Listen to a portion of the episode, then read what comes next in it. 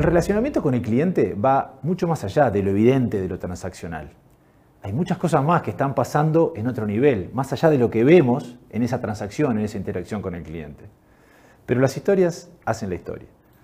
Y hoy quiero contarles una historia que tiene como marco la ciudad de Liber Seregni, es Colonia Nicolich, en el departamento de Canelones, donde un grupo de mujeres lleva ahí adelante un emprendimiento de bolsas y mochilas ecológicas que se llama Amate Emprendedoras. El producto estrella que ellas tienen es una bolsa estampada con mensajes de cuidado del medio ambiente y están impulsándolo mucho. Hace algún tiempo tuvieron un taller, participaron en un taller para mejorar la comunicación con énfasis en el marketing de contenidos. Y cuando la docente le preguntó quiénes son sus clientes, qué precisan, ellas no dudaron en decir, bueno, son personas, todas aquellas personas a los que les preocupa el cuidado del medio ambiente. Pero no hay nada más, no hay nada más que esa gente valore el decidir la compra, insistió la profesora. Muchos elaboran este tipo de bolsas, les decía, ¿no? ¿Por qué les compran a ustedes y no a otros? Insistía. Las mujeres no lograron estas mujeres tener esa respuesta, así que volvieron a sus labores diarias en su emprendimiento y esa interrogante quedó dando vueltas en sus cabezas. Hasta un día que llegó un WhatsApp desde una clienta desde España, donde confirmaba a esta clienta que había recibido una de las bolsas y le confesaba que le había dado una gran emoción porque ella podía ver todo el amor este, y toda esa dedicación que se ponía en el producto y le hacía muy feliz poder, desde la distancia, colaborar con un grupo de mujeres pujantes. En ese momento, este, a, estas emprendedoras de la ciudad de Sereni les cayó una ficha. Empezaron a revisar otros mensajes y volvieron súper entusiasmadas al taller. Se habían dado cuenta de que la mayoría de sus clientes eran mujeres eran clientas que valoraban la historia del emprendimiento, que estuviera conformado por mujeres, la manera colaborativa en la que trabajaban y ese, ese espíritu de superación que tenían. Las tomaban de alguna forma como inspiración y, y el producto las hacía de alguna forma sentir conectadas con una fuerza femenina. Así que a partir de ese momento, además de comunicar lo amigable con el medio ambiente del producto, empezaron a mostrarse más ellas mismas y, a mostrar todo lo que hacían en el día a día en el negocio y a conectar a partir de, mensajes de impulso hacia otras mujeres. Y las respuestas de las seguidoras no, se hicieron esperar y vieron cómo rápidamente se creaba, crecía y se fortalecía una, una comunidad bien vibrante de clientas reales y potenciales.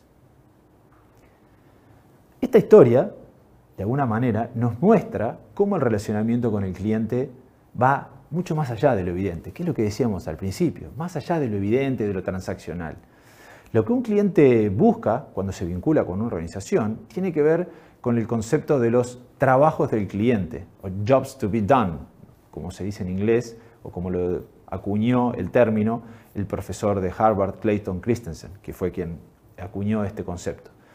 Y esto tiene que ver con lo que está intentando resolver el cliente cuando compra un producto, un servicio. Cuando nos hacemos esta pregunta, nos alejamos un poquito del qué, o sea, de la transacción puntual, y nos acercamos al para qué, al motivo más profundo que está detrás de esta compra. Estos trabajos del cliente tienen o pueden tener diferentes dimensiones. En primer lugar está la dimensión funcional, que suele ser la más evidente, que es que quiero, resolver en lo inmediato con esto que estoy comprando o accediendo. ¿No? En el caso de este ejemplo, de esta historia, es la necesidad de una bolsa para eh, llevar cosas, para transportar cosas. Pero también hay, hay una componente social que tiene que ver con cómo me veo yo ante otros al consumir determinado producto o servicio. El uso de este tipo de bolsas de alguna manera demuestra una cierta disposición al cuidado del medio ambiente. Cada vez más nos gusta ver en otras personas evidencias de que son cuidadosos con el medio ambiente y de alguna forma también nos gusta que nos vean de la misma manera. O sea que acá tenemos una componente social.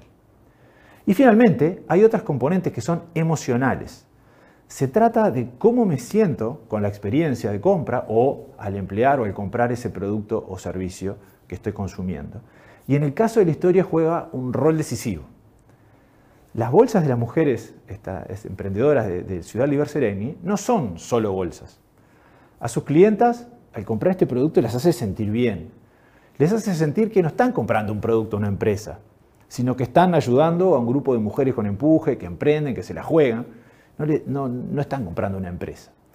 Le está comprando mujeres con nombre y apellido, con historias inspiradoras atrás, y empiezan a sentirse parte de una comunidad.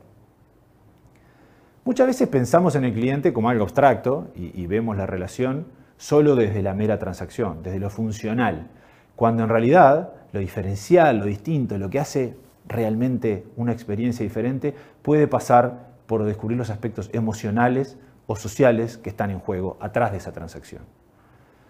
Lo que tenemos que tener es una escucha activa, inteligente de todo esto, lo que nos están diciendo los clientes, porque ellos tienen la respuesta.